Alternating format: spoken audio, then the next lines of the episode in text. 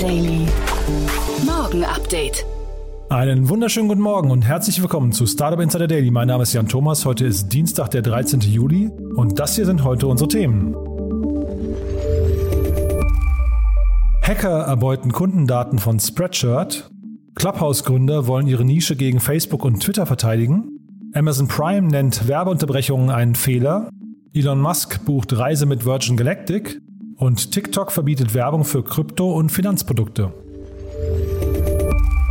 Heute bei uns zu Gast im Rahmen der Reihe Investments und Exits ist Daniel Höpfner von B10. Ich freue mich sehr, dass er mal wieder da ist und wir haben über zwei richtig coole Themen gesprochen. Zum einen über den, ja, ich sag mal, Amazon-Konkurrenten aus Indien, ein richtig, richtig cooles Unternehmen, ungemein groß. Daniel hat dazu eine sehr, sehr starke Meinung, muss ich sagen. Und wir haben über ein Cybersecurity-Unternehmen gesprochen, das auch gerade völlig durch die Decke geht. Also von daher zwei richtig coole Themen. Danach ist noch bei uns zu Gast Miriam Ducke. Sie ist Director Europe bei London Partners und dort gab es gerade eine Studie, die gemeinsam mit Dealroom veröffentlicht wurde über den Fintech-Standort London. Aber dabei geht es auch am Rande um Berlin und deswegen haben wir ein bisschen ausführlich und deswegen haben wir das mal und deswegen haben wir mal so ein bisschen darüber gesprochen, natürlich auch, was der Brexit bedeutet für den Standort London, was London noch zu bieten hat für Startups, warum noch relativ viele Startups nach London gehen möchten. Ihr seht also ein voller Vormittag. Heute Nachmittag damals zu Gast ist Björn Wolf. Er ist der Co-Founder und Geschäftsführer von Mymoria. Da gab es ja gerade eine 15 Millionen Runde und ihr wisst ja vielleicht, Mymoria hat sich dem ganzen Thema Bestattungen äh, verschrieben. Also Tod ist natürlich etwas Grausames, aber irgendwie geht es um einen professionellen Umgang mit dem Tod. Und da hat mein Moria scheinbar einen Schlüssel gefunden. Und warum das so ist und wie der aussieht, das erklärt uns Björn nachher in der Nachmittagsfolge. Außerdem bei uns zu Gast Sophia Kuhl. Sie ist Managing Director des HHL Digital Space, also der Handelshochschule Leipzig, und zwar des Frühphaseninkubators. Dort gibt es gerade den nächsten Batch, der, äh, da läuft schon die Bewerbungsphase, ist schon fast zu Ende, muss man sogar sagen. Ähm, und das Ganze richtet sich an sehr frühphasige Startups oder auch nur an Menschen mit einer tollen Idee. Ja, das Ganze nachher also in der Nachmittagsfolge. Ab 14 Uhr geht's weiter. Jetzt kommt, wie gesagt, Daniel Höpfner von B10 und Miriam Ducke von London Partners. Das Ganze gleich nach den Nachrichten mit Anna Dressel und die kommen wie immer nach den Verbraucherhinweisen und die kommen wie immer jetzt.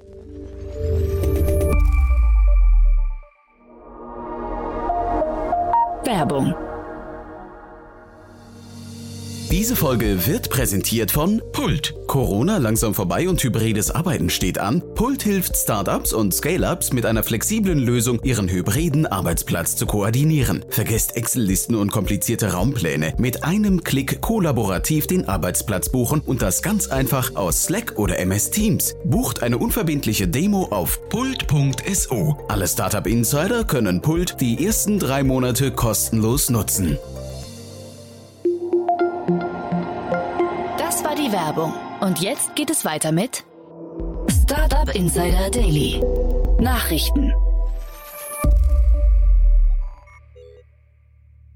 Cyberattacke auf Spreadshirt. Auf die Leipziger Spread Group, zu der auch der Print-on-Demand-Anbieter Spreadshirt gehört, hat es einen Cyberangriff gegeben. Unbekannten gelang es, die nach Firmenaussage hohen Sicherheitsstandards zu überwinden und Zugriff auf interne Daten zu erlangen. Betroffen sind unter anderem Adress- und Vertragsdaten von Kunden, Partnern, Mitarbeitern und externen Dienstleistern. Partnerunternehmen, die von der Spread Group Provisionen erhalten, seien ebenfalls betroffen. Die Angreifer hätten demnach Zugriff auf die Bankverbindungen und PayPal-Adressen der Partner erhalten. Der Angriff sei laut dem Leipziger Unternehmen organisiert gewesen und mit hoher krimineller Energie durchgeführt worden. Das Unternehmen hat bereits alle Betroffenen proaktiv angeschrieben und empfohlen, ihr Passwort für ihre Accounts zu ändern. Der IT-Krisenstab des Unternehmens arbeitet gemeinsam mit externen Cybersecurity-Spezialisten den Vorfall derzeit systematisch auf.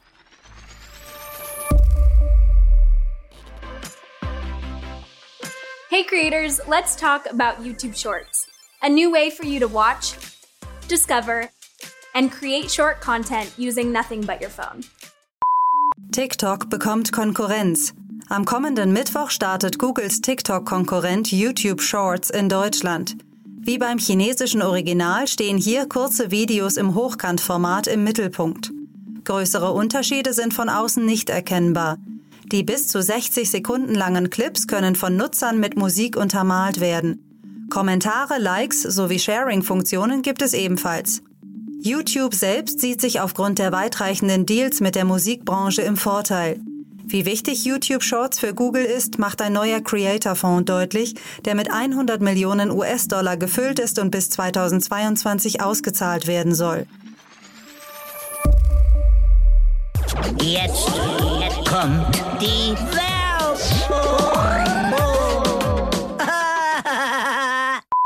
Amazon Werbung war nur ein Fehler. Durch ein Abonnement von Amazon Prime sollten Zuschauerinnen und Zuschauer eigentlich von Werbeunterbrechungen verschont bleiben. Doch in den letzten Wochen wurden Serien und Filme immer wieder durch Werbung unterbrochen, die sich zudem nicht überspringen ließ. Wie der Streaming-Anbieter jetzt mitteilte, sei die Werbung jedoch unbeabsichtigt ausgestrahlt worden. Es habe sich um einen Fehler gehandelt, der mittlerweile auch schon wieder behoben wurde. Clubhouse-Gründer wollen ihre Nische verteidigen.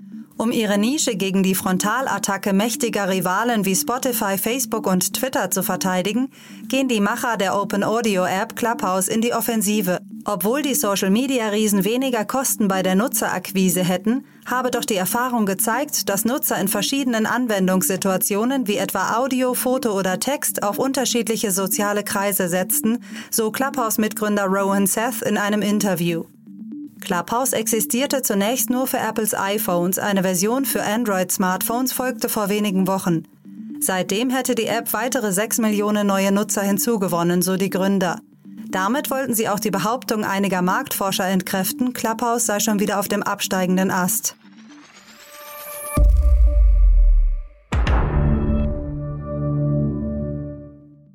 Netflix holt Apple Führungskraft. Das erste Mal in der Geschichte des Streaming-Dienstes besetzt Netflix die Position des Head of Podcast.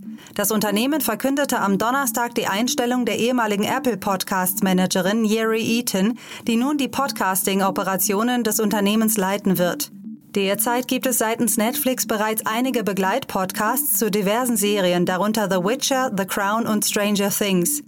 Diese verfolgen jedoch das primäre Ziel, die exklusiven Filme und Serien des Streamingdienstes zu promoten. Das könnte auch so bleiben, denn das Podcast-Team rund um Eaton ist organisatorisch im Marketing aufgehängt. Die neue Head of Podcast kündigte ihren Abschied bei Apple letzte Woche in einem Tweet an und wird noch in diesem Monat zu Netflix wechseln.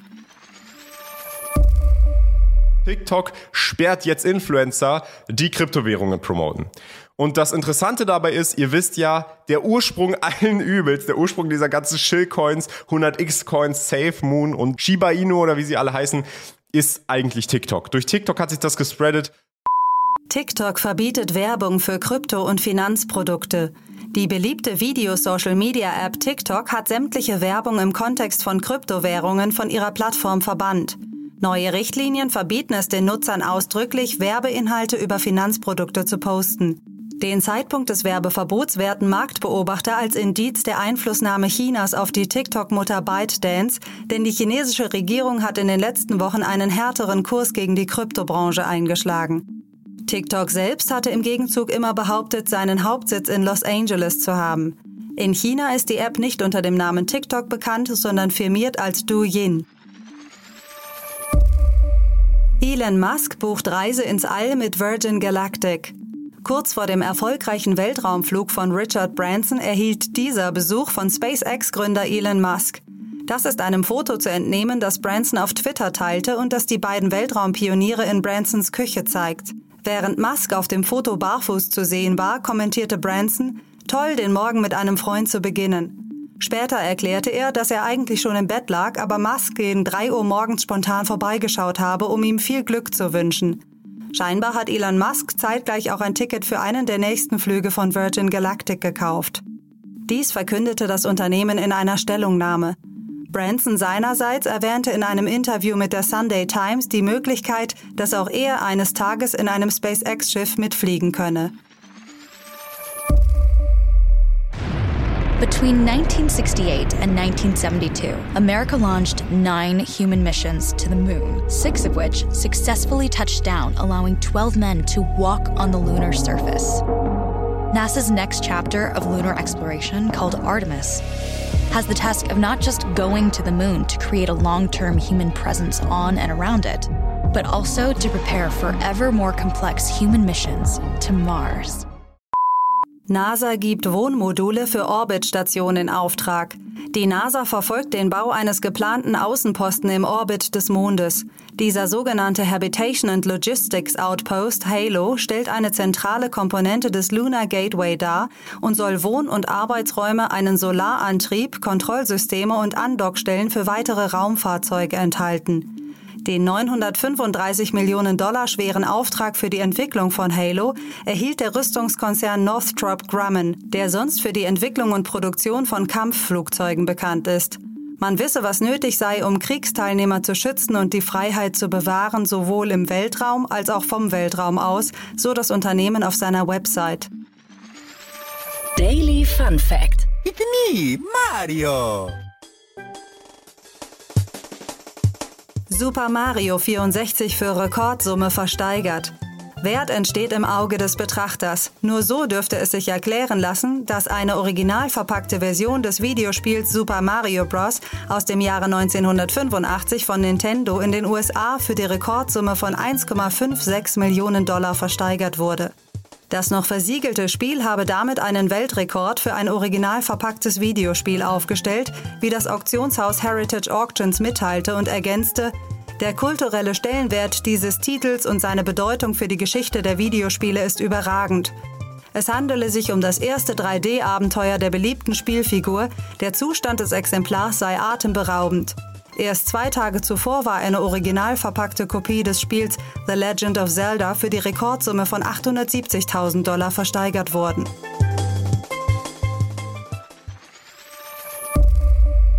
Nach einer kleinen Werbepause geht es weiter im Programm mit den Kurznachrichten.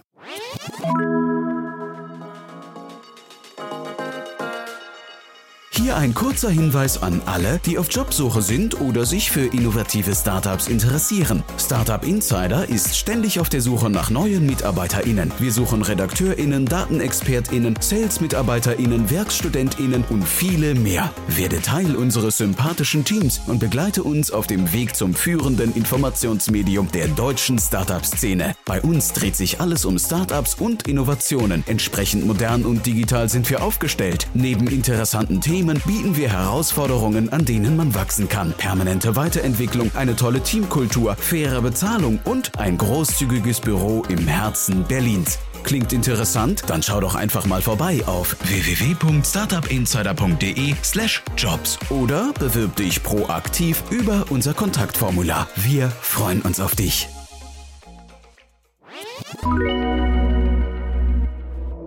Startup Insider Daily. Kurznachrichten.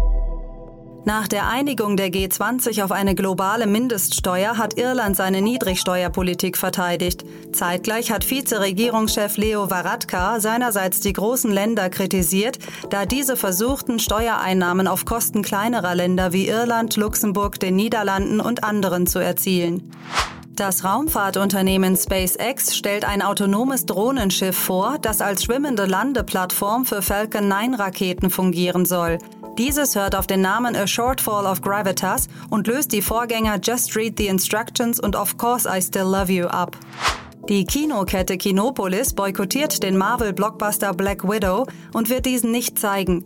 Grund ist Disneys Entscheidung, den Film einen Tag nach Kinostart bereits auf Disney Plus zu zeigen, und zwar als kostenpflichtigen VIP-Titel zum Preis von 21,99 Euro.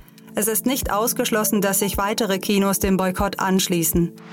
Der Corporate Company Builder What a Venture hat in einer Studie die Erfolgsfaktoren für Corporate Startups untersucht.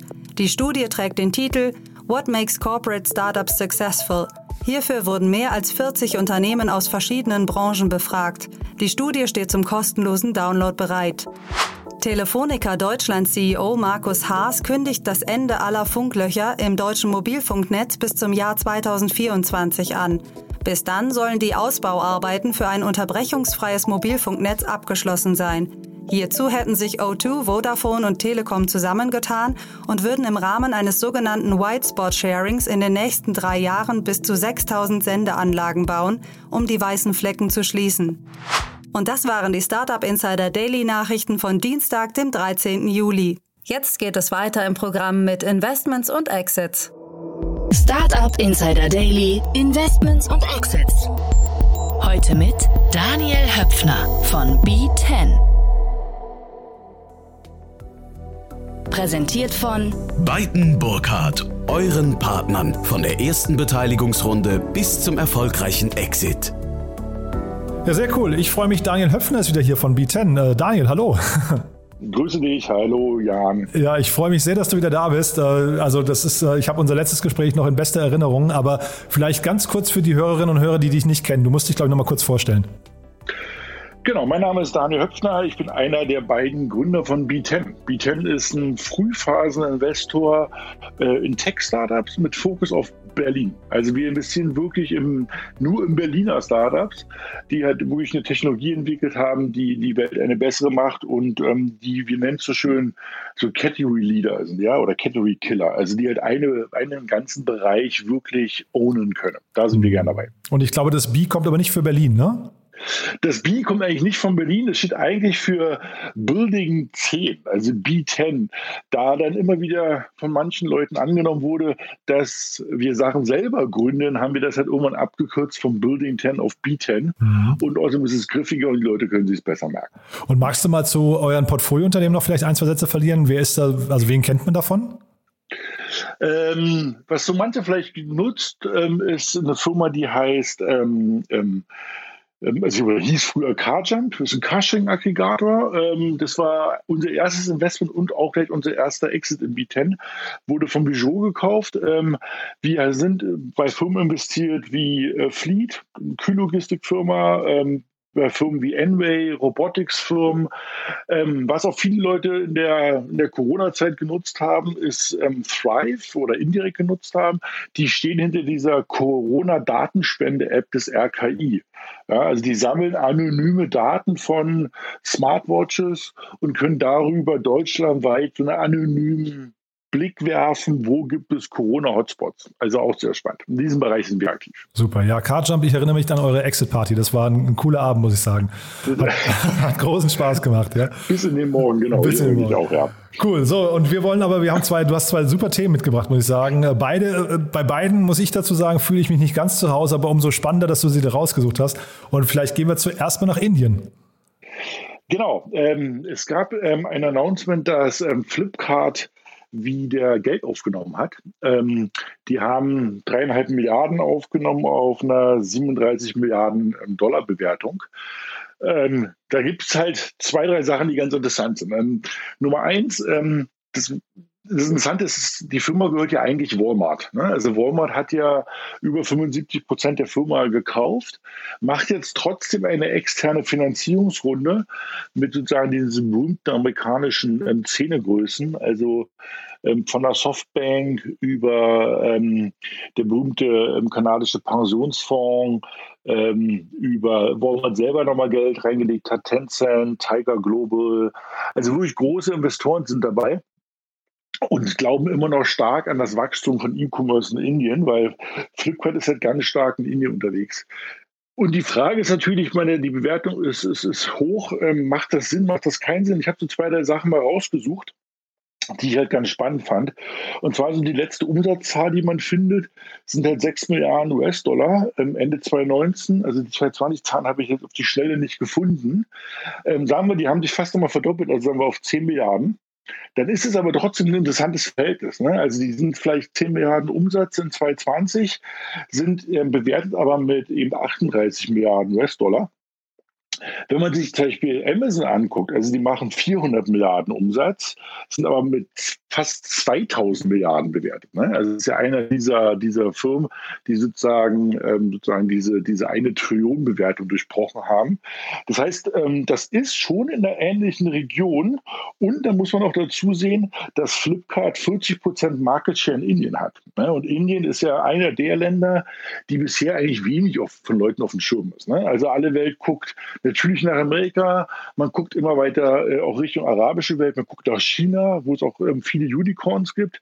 Aber Indien ist bisher natürlich bei den wenigsten irgendwie auf der Karte. Und da ist natürlich dann interessant, dass sozusagen diese großen Investoren nochmal ganz vehement äh, investieren in Flipkart, in sozusagen das E-Commerce-Business in Indien. Und wie gesagt, ähm, die Zahlen, die ich mir rausgesucht habe, ähm, 40% Market Share, ähnlich wie, wie Amazon ähm, Bewertung von 38 Milliarden bei 6 bis 10 Milliarden Dollar ähm, Umsatz in, in 2019, 2020 ist es in einer ähnlichen Reichweite wie Amazon. Also auch wenn es hoch ist und ob man irgendwie die Nase rümpft und sagt, was soll denn so eine hohe Bewertung, ich kann es verstehen und finde es total sinnvoll.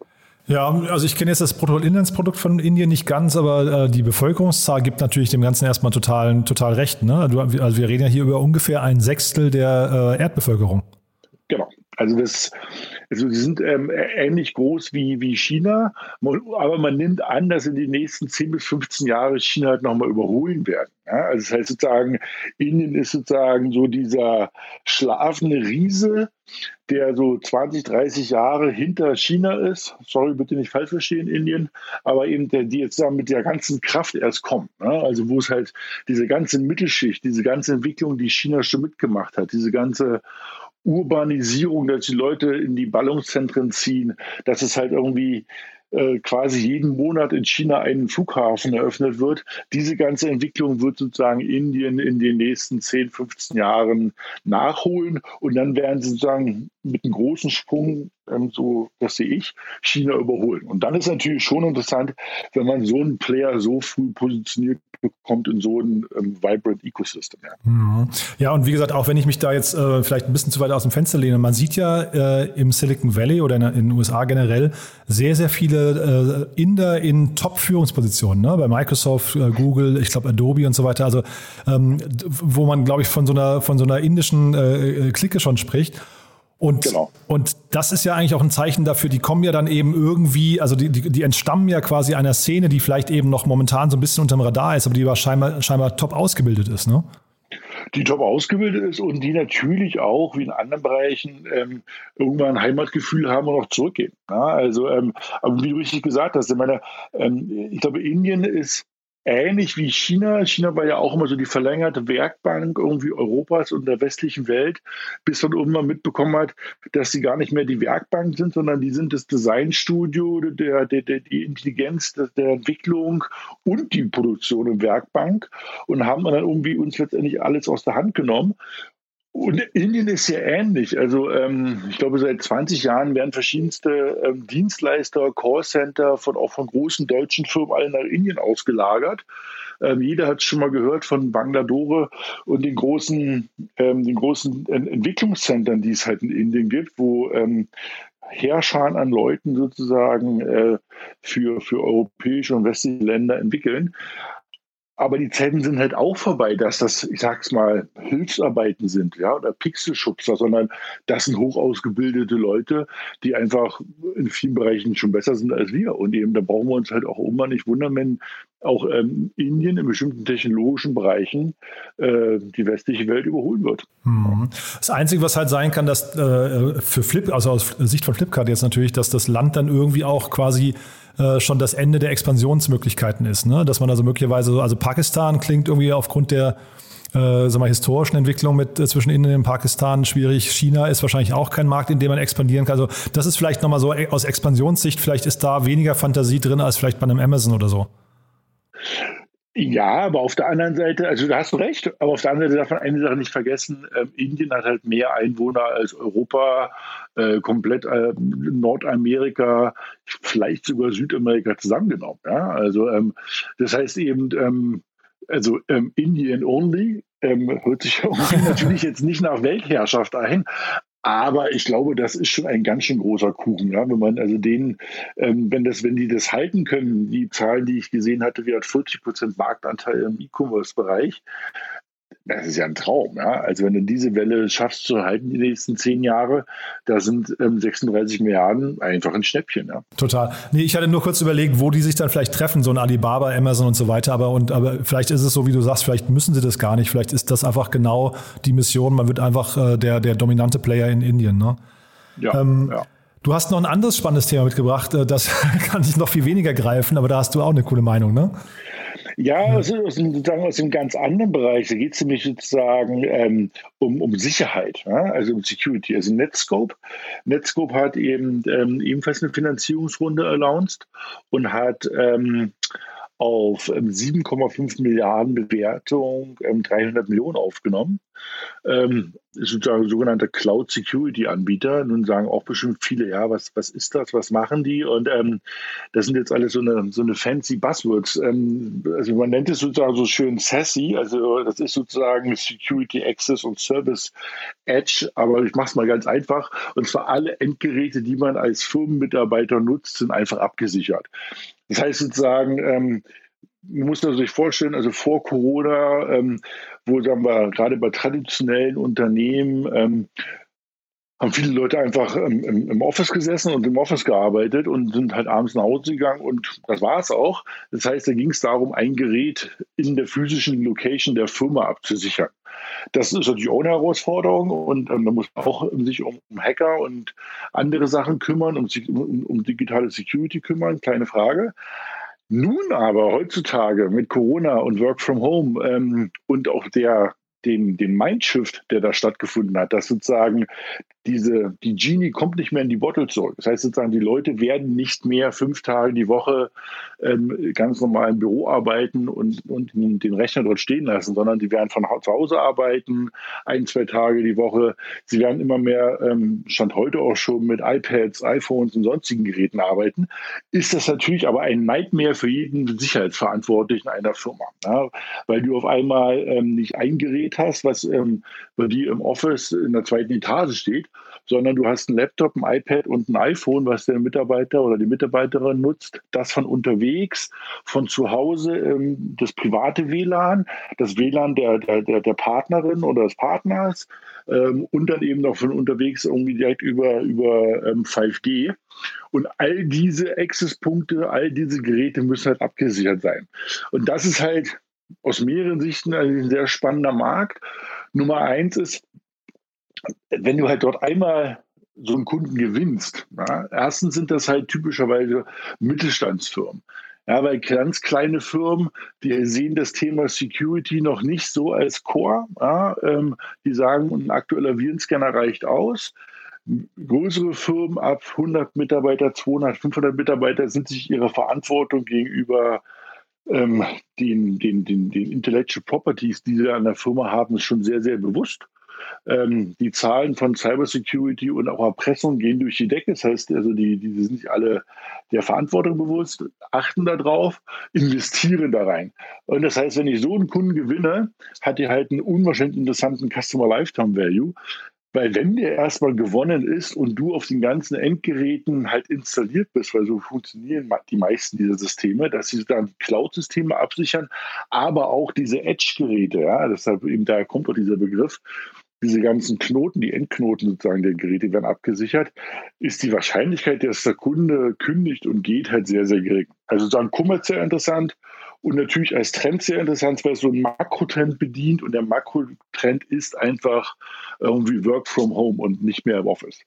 Das heißt sozusagen, so eine Firma kommt typischerweise aus Israel und den Vereinigten Staaten, leider viel zu wenig aus Deutschland, wobei wir eigentlich auch dafür super Voraussetzungen haben, weil wir mehrere sehr gute Lehrstühle in Deutschland haben, wo auch Grundlagenforschung im Bereich Cyber Security gemacht werden. Ja, wir haben mit dem Chaos Computer Club einer der ersten ähm, Institutionen weltweit, die sich halt schon seit, seit, ich will jetzt nicht zu nahe treten, 25 Jahren äh, um das Thema Cyber Security kümmern.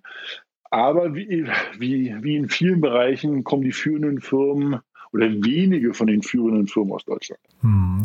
Und ich habe hier die, die, die Namen, die da teilgenommen haben. Das ist ja so das Who is Who äh, der, der internationalen Venture-Szene, ne? ja, oder? Ja, das ist faszinierend, oder? Also ein Excel, ein Sequoia, ein Sapphire, also sagen, auch Firmen, die normalerweise eigentlich nicht zusammenarbeiten, weil sie halt sagen, wir sind uns gut genug. Ja, also normalerweise sagt ein Excel, wenn ich dabei bin, reicht mir das.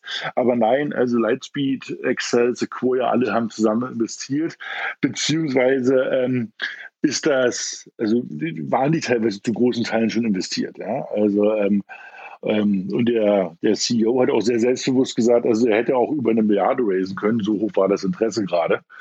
Und ähm, sie haben es halt bei 300 Millionen belassen, weil sie mehr nicht brauchen. Und ähm, es gibt halt, äh, gerade in Amerika gibt es auch wieder aus Israel Comment äh, im Valley zwei, drei Startups, die auch von Anderson Horowitz äh, mit sehr hohen Bewertungen versehen wurden in dem ähnlichen Bereich. Ähm, da gibt es auch die ersten ähm, die ersten Börsenpläne. Und da muss man halt sagen, das ist immer noch ein heißer Markt, ähm, der bleibt auch heiß die nächsten Jahre. Und da muss man sagen, auch wenn es schon diese großen, diese großen ähm, Finanzierungsrunden gibt, gibt es da jetzt noch nicht diesen hundertprozentigen Sieger. Ne? Also sozusagen, es ist jetzt noch nicht so, dass klar ist, wer ist das Cisco der, der digitalen Security, also der Cyber Security. Ja? Also da gibt es ähm, da geht noch was. Also da, da, da, da kann man noch antreten. Aber wollte ich gerade sagen, das, das klingt halt auch so, da entsteht auf jeden Fall ein, also mindestens ein großer Player, ne? Da entsteht auf jeden Fall, und man muss auch sagen, also ähm, ähm, also wenn jemand ein bisschen sich damit mal beschäftigen will, kann man auch mal gucken. Also so eine Firma, die ich auch sehr faszinierend finde, ist halt Tanium in dem ähnlichen Bereich unterwegs. Ähm, da sind die Messen noch nicht gesungen. Also da kann man junge Gründer, die Erfahrung oder, oder Lust auf Cybersecurity haben, nur ermutigen, ähm, ähm, zu starten und ähm, gerade auch für den europäischen Markt halt ähm, sich mal nach Lösungen umzuschauen oder Lösungen zu entwickeln, besser gesagt, ähm, weil die Firmen, von denen wir hier sprechen, die ähm, also ähm, die sind natürlich fokussiert auf erstmal angloamerikanische Themen, ne? weil natürlich auch da schon erstmal das große Geld ist aber eben, also Netscope, Israel, Amerika, aber eben ähm, gerade mit den Bedürfnissen von, von deutschen Mittelfirmen, aber auch europäischen Firmen mit einer anderen Rechtsprechung, ist dort auf jeden Fall noch ein interessanter Markt, hm. den man ähm, kriegen kann. Ja, ich habe hab auf deren Seite mal geguckt, ob man so ein Pricing-Modell findet. Bei denen selbst habe ich nichts gesehen, aber ich habe äh, auf anderen Seiten gesehen, es geht irgendwie los bei 8 Dollar pro, pro Nutzer. Ne? Und wahrscheinlich so. Also, pro Not, also pro Gerät. Pro Gerät, ja. ja. Du kannst nur überlegen, wie viele Geräte du hast. Äh, exakt, das wollte ich gerade sagen. Ja. Also so Mittelständler. Teilweise nicht nur, genau. nicht nur pro Gerät, sondern auch pro Gerät pro Netzwerk. Ne? Also wenn du halt in der Firma sitzt, ist es was anderes, als wenn du mit dem Gerät auch zu Hause in deinem WLAN sitzt, weil das WLAN zu Hause wird dann auch nochmal extra abgesichert. Und das ist jetzt nicht nur, also man darf jetzt nicht nur denken, das ist jetzt für äh, äh, eine ganz kleine Schicht ähm, interessant, also du musst halt sehen, die ganze, der ganze Bereich von Pharmazie, der ganze Bereich von Chemie, ähm, Engineering, Entwicklung, Automotive, und das sind halt alles Bereiche, wo man ähm, die Intellectual Property der Firma be bewahren und, will und natürlich darauf aufpassen muss. Ja? Also deshalb ist das schon ein sehr interessanter großer Markt. Ja, und, und wahrscheinlich, ähm, den spielt ja gerade auch diese ganzen Ransomware-Attacken. Äh, ne? Wir hatten jetzt gerade Anhalt Bitterfeld, äh, die, die äh, einen Katastrophenfall ausgerufen haben und so weiter. Also es geht ja quasi, das ja, wir haben hier, glaube ich, jeden Tag in den Medien irgendeinen Ransomware-Revel oder wie sie auch immer heißen, Gruppen-Attack. Äh, und das nimmt ja jetzt gerade zu. Du hast ja gerade, gerade gesagt, ne, ist, ist here to stay. Und von daher ein bisschen die genau. verbunden die Frage. Letztes Mal haben wir über Coinbase gesprochen, über den IPO. Warum machen die jetzt noch keinen IPO? Also kann man, kann man hier wirklich sagen, die treten erstmal an und wollen die Nummer eins werden und gehen dann an die Börse? Oder wann macht man den IPO äh, am besten? Nein, man muss, also, also du machst dann den IPO, ähm, wenn du eigentlich sozusagen so quasi, jetzt nicht falsch verstehen, so das Ende der Wertschöpfung langsam erreichst, ne? Weil dann, dann öffnest du dich für den, auch jetzt ein bisschen gemein, für den Retail, ja, für, für jeden da draußen. Früher hast du ein IPO gemacht, weil du halt nicht mehr Wachstumskapital bekommen hast, weil du halt wirklich zu den Investmentbanken gegangen bist und die haben gesagt, du, wir müssen jetzt ein IPO machen, wir finden keinen, der dich weiterfinanziert, trotz dass du so geniale Wachstumszahlen hast. Das ist ja heutzutage nicht mehr so. Heutzutage kriegt man ja sozusagen aufgrund der Politik des billigen Geldes, auch schon vor Corona, kriegst du ja sozusagen, solange du ein gutes Wachstum hast, von eben ähm, den großen ähm, ähm die großen Finanzierer da draußen, bis hin auch eben zu Private Equity, die in diesem Bereich investieren. Und, das hatten wir ja bei Flipkart, ähm, wo sozusagen der kanadische Pensionsfonds direkt investiert, also wo die Pension Funds direkt in große Startups investieren, ist erstmal Geld, sehr preiswert verfügbar und damit ähm, kann man den IPO halt lange hinauszögern. Und da und zu der Frage zurückkommen, wann machen die ein IPO? Ich glaube, die, die warten noch. Ich meine, bei Coinbase war halt klar, bei einer 100 Milliarden Bewertung ist halt dann wirklich auch langsam für die ganz Großen äh, die, die, Frage, wohin wächst das jetzt noch? Ne? Also da musst du halt auch irgendwie in der BlackRock irgendwann mal erklären, dass das jetzt halt immer noch verdoppelt.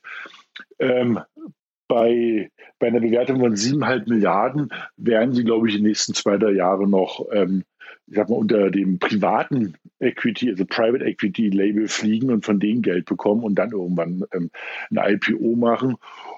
Oder sogar eben, ähm, natürlich wissen auch die, die, ähm, die Ciscos und die Juniper Networks, also die, die früher die, die Sicherheit gewährleistet haben. Das war ja früher physische Sicherheit. Ne? Du hast die LANs abgesichert, du hast die Zugänge abgesichert, du hast sozusagen die, die Router, Hubs und so weiter abgesichert. Das ist heute gegeben, darüber redet heute gar keiner mehr. Das ist sozusagen so ein Checkbox-Feature.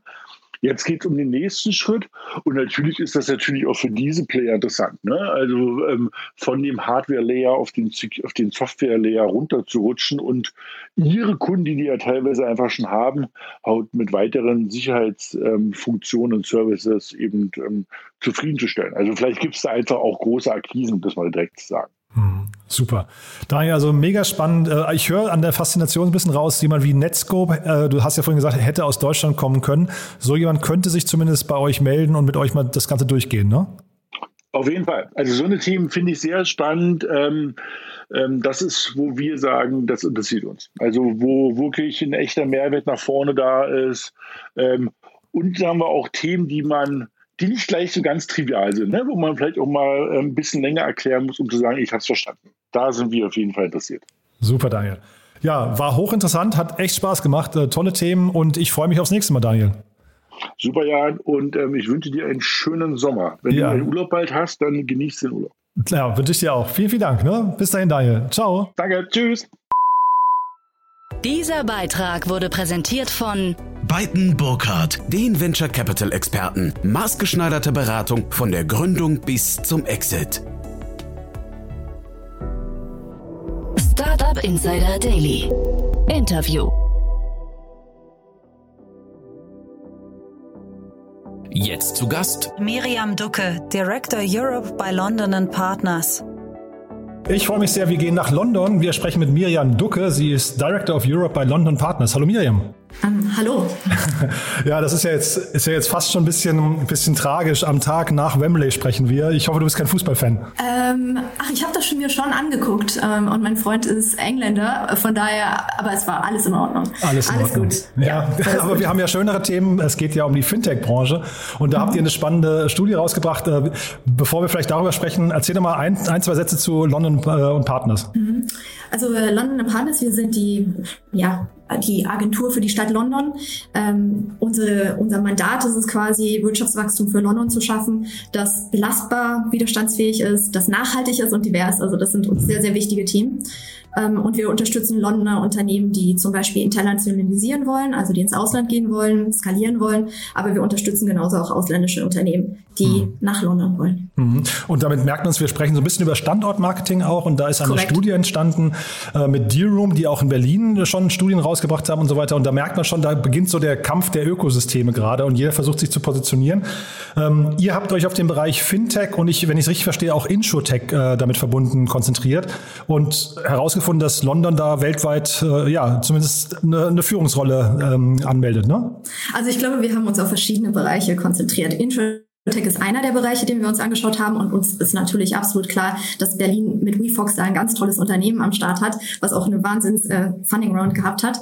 Ähm, nee, also wenn wir das machen, wenn wir das mit Deoro machen, wir machen das auch nicht nur für London und wir haben uns jetzt nicht nur äh, spezialisiert auf Fintech, sondern wir machen das tatsächlich für alle Branchen, ähm, die für uns gerade interessant sind und im Rahmen unserer Fintech Week, die jetzt stattfindet, haben wir halt speziell was für Fintech gemacht.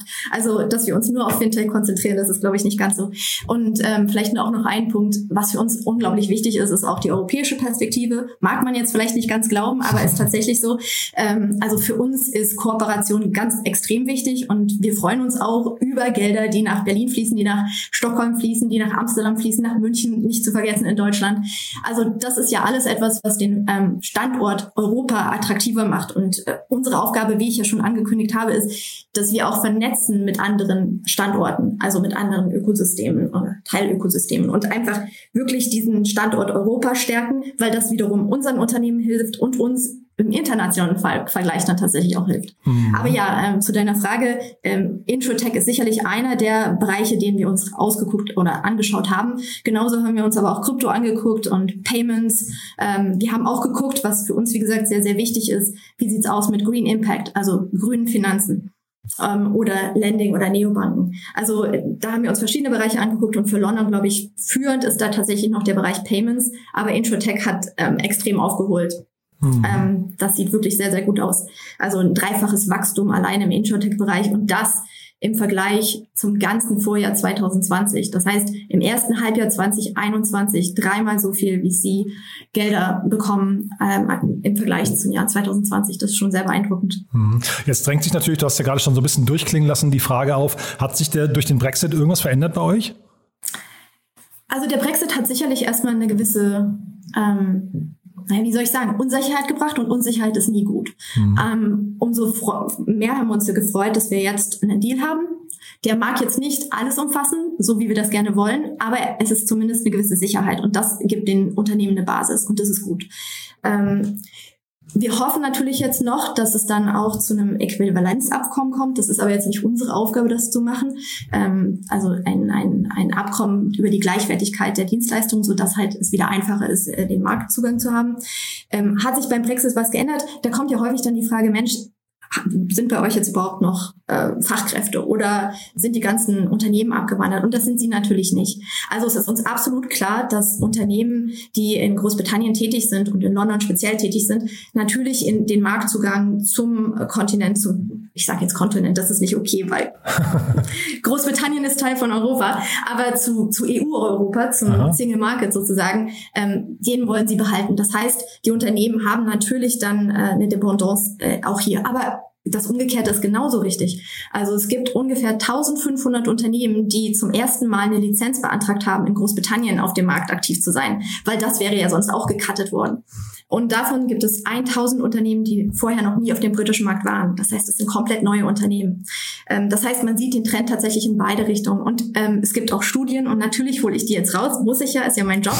ähm, aber es gibt Studien, die zeigen, dass tatsächlich ähm, absolut die Anzahl der Personen, die im Finanzbereich in London tätig sind, tatsächlich zugenommen hat seit dem Brexit und nicht abgenommen. Das also heißt, genau das Gegenteil ist der Fall. Mm, das heißt, ihr geht davon aus, dass der Standort London als Fintech oder Finanzstandort äh, weiterhin an Attraktivität behält. Wir hatten ja jetzt mehrere Börsengänge auch. Ähm, Wise war, glaube ich, der letzte. Der war, wenn ich es richtig gesehen habe, recht erfolgreich. Davor war Deliveroo, das war so lala, glaube ich. Ne? Das war, genau, wir hatten Dark ja. Trace auch, genau. Mhm. Und Wise hat jetzt äh, ganz positiv überrascht, was vielleicht auch ein bisschen mit dem Khalifa-Review zu tun hatte. Ich weiß nicht, ob ihr davon gehört habt. Ähm, aber das war eine, eine Studie, die auf, in Auftrag gegeben wurde von der Zentralregierung, wo es einfach darum ging, wie kann tatsächlich der Finanzplatz London Großbritannien attraktiv bleiben. Und einer der Punkte war halt, dass ähm, die Gründer, wenn die an die Börse gehen, ähm, mehr Mitspracherechte haben. Und äh, da haben so die Investoren ein bisschen gesagt, naja, das finden wir nicht so cool. Also das kann schon ein bisschen damit auch zusammengehangen haben. Also das ist das, was in Großbritannien tatsächlich diskutiert wird. Und vollkommen richtig, es gab Börsengänge, die waren nicht so toll. Und du hast gerade Wise, TransferWise angesprochen oder Darktrace, die waren dann wiederum sehr erfolgreich. Also wir müssen sehen, wo es hingeht. Wenn du jetzt noch Amsterdam vielleicht ansprechen möchtest, dann kann ich auch natürlich kontern und sagen, ja, London ist jetzt wieder vor Amsterdam, aber eigentlich ist das nicht wirklich meine Aufgabe, ähm, hier Competition aufzubauen, sondern es ist eher meine Aufgabe, tatsächlich zu kooperieren, weil ähm, für unsere Unternehmen, wir bringen die ja proaktiv tatsächlich auf den EU-europäischen Markt. Das ist ja unsere, das ist ja meine Aufgabe. Das heißt, ich habe starke Partner in anderen Standortmarketingagenturen und mit dem möchte ich es mir auch nicht verderben. Also ähm, wir sind Freunde. okay, cool. Und diese 1000, 1500 Unternehmen, die jetzt nach, äh, nach Großbritannien kommen, was ist die Triebfeder von denen? Was, was erwartet die dort? Und ähm, äh, das heißt im Prinzip auch, der Standort äh, UK hat irgendwie nichts an Attraktivität verloren oder wie würdest du es sehen? Naja, ich meine, es gibt ja also verschiedene, es ist ein Standort mit 65 Millionen Menschen. Das ist ja nur kein winziger Markt. Also es ist nicht die EU, vollkommen richtig, aber es ist jetzt kein winziger Markt, das ist durchaus noch ein attraktiver Markt. Ähm, wir haben die Studie, die wir rausgegeben haben, hat sich stark konzentriert auf äh, Gelder, ähm, also Finanzierungsrunden, VC-Investments, die geflossen sind. Und da sieht Großbritannien natürlich fantastisch aus, gerade eben auch als reifer Markt. Ja, also wenn man jetzt größere Finanzierungsrunden ähm, haben möchte, sieht fantastisch aus für Berlin. Ähm, herzlichen Glückwunsch. Ich lebe selbst in Berlin. Ich finde das fantastisch. Ähm, Großbritannien hat da aber trotzdem immer noch ein bisschen die Nase vorn, insbesondere London mit 5,3 Milliarden alleine im ersten Halbjahr 2021. Ähm, und du findest natürlich, es gibt schon ein paar Sachen, die natürlich in, in London speziell also herausragend sind Und das sind Sachen wie beispielsweise, du hast die Börse vor Ort, du hast einen wahnsinnig innovativen, äh, eine, eine Finanzaufsicht, die wahnsinnig innovativ ist. Ähm, ein kurzes Beispiel, im Rahmen von Corona gab es einen Use Case, wo die Unternehmen dann aufgefordert waren, speziell für Corona ähm, Lösungen zu entwickeln. Und der nächste wird dann halt ähm, sich konzentrieren auf Green Finance, also Sustainable Finance, also auch wichtige Themen, die um, wir nicht vergessen sollten. Ähm, und dann hast du natürlich immer noch die Talente, also das heißt äh, die Arbeitskräfte. Und die kommen nach wie vor auch da. Ne? Meine Aufgabe gibt es natürlich ähm, Studien, die das zeigen. Also es gibt, es ist natürlich schwieriger für europäische ähm, Menschen aus der Branche jetzt nach Großbritannien zu gehen. Die brauchen ein Visum. Ähm, aber es gibt ähm, Initiativen der Regierung, wie zum Beispiel das Tech Nation Visa oder so, die es extrem vereinfachen, auch als Fachkraft nach Großbritannien zu gehen. Und wir sehen halt, dass die ähm, Anfragen für Visa allein in 2020, und das war das Covid-Jahr, das Jahr der Pandemie, also wir sind immer noch in der Pandemie, ähm, um 48 Prozent hochgegangen sind. Und ähm, das Klima, denke ich schon, da haben wir auch äh, Zahlen, dass das Klima, das Investitionsklima beziehungsweise das Geschäftsklima ist auch sehr positiv. Also es sieht schon so aus, dass Großbritannien und speziell London als eine der Städte gesehen wird, in dem man gerne arbeitet, wo Geld ist, wo Corporates sitzen, nicht nur im Finanzbereich, sondern auch darüber hinaus. Also äh, Finanzunternehmen verkaufen ja nicht nur innerhalb, also an Banken, sondern eben auch an äh, E-Commerce-Firmen oder äh, Unternehmen in anderen Bereichen. Da, äh, und die findet man auf jeden Fall dort vor Ort. Ähm, das heißt, ich denke nicht, dass es jetzt zu einem starken Einbruch, was äh, Arbeitskräfte angeht, was Gelder angeht, da, das haben wir gerade bewiesen. Der Börsenplatz ist auch gesund. Ähm, die Unternehmen sind auch vor Ort. Ähm, das Ökosystem ist reif. Ähm, man kann dort mit vielen anderen Unternehmen zusammenarbeiten. Ähm, und es ist natürlich immer noch ein sehr gutes ähm, Springboard, wie wir früher gesagt haben. Es ist es auch heute noch, um eben andere Märkte ähm, zu sich in andere Märkte zu begeben, also wie zum Beispiel andere USA, angelsächsische Märkte oder eben auch nach China oder Indien, wo wir im Übrigen als Agentur tatsächlich auch aktiv sind und die Unternehmen dabei un unterstützen, in diese äh, Länder zu gehen. Super, Miriam. Man merkt es, obwohl du in Berlin äh, lebst, du bist ein äh, London-Fan durch und durch. Also ganz, ganz großartig. Haben wir was Wichtiges vergessen aus deiner Sicht? Also ähm, von meiner Seite aus nur, wenn Unternehmen Interesse haben, sollen sie sich gerne an mich wenden. Und ähm, diese Woche ist ähm, Fintech Week London. Also wenn da Interesse besteht, ähm, einfach mal googeln oder ähm, über LinkedIn mich kontakten, dann ähm, schicke ich gerne Informationen zu. Super. Und äh, sag mal, aus, aus deiner Sicht das nächste große Fintech, was man sich anschauen sollte? Äh, Checkout.com ist ja nun schon recht groß. Vielleicht Tractable? Tractable? Mhm. Alles klar. Cool. Mach okay. ich. Also dann vielen Dank und bis bald und viel Spaß bei der Fintech Week. Dankeschön. Tschüss. Startup Insider Daily, der tägliche Nachrichtenpodcast der deutschen Startup-Szene. Ja, das war's für heute Vormittag. Ich hoffe, ich habe nicht zu so viel versprochen. Das war Miriam Ducke von London Partners und davor Daniel Höpfner von B10. Vielen Dank an euch beide und damit sind wir durch für heute Vormittag. Wie gesagt, um 14 Uhr geht's weiter. Dann mit Björn Wolf von Mymoria und Sophia Kuhl vom HHL Digital Space. Reinschalten lohnt sich. Ich freue mich auf euch. Bis nachher. Ciao, ciao.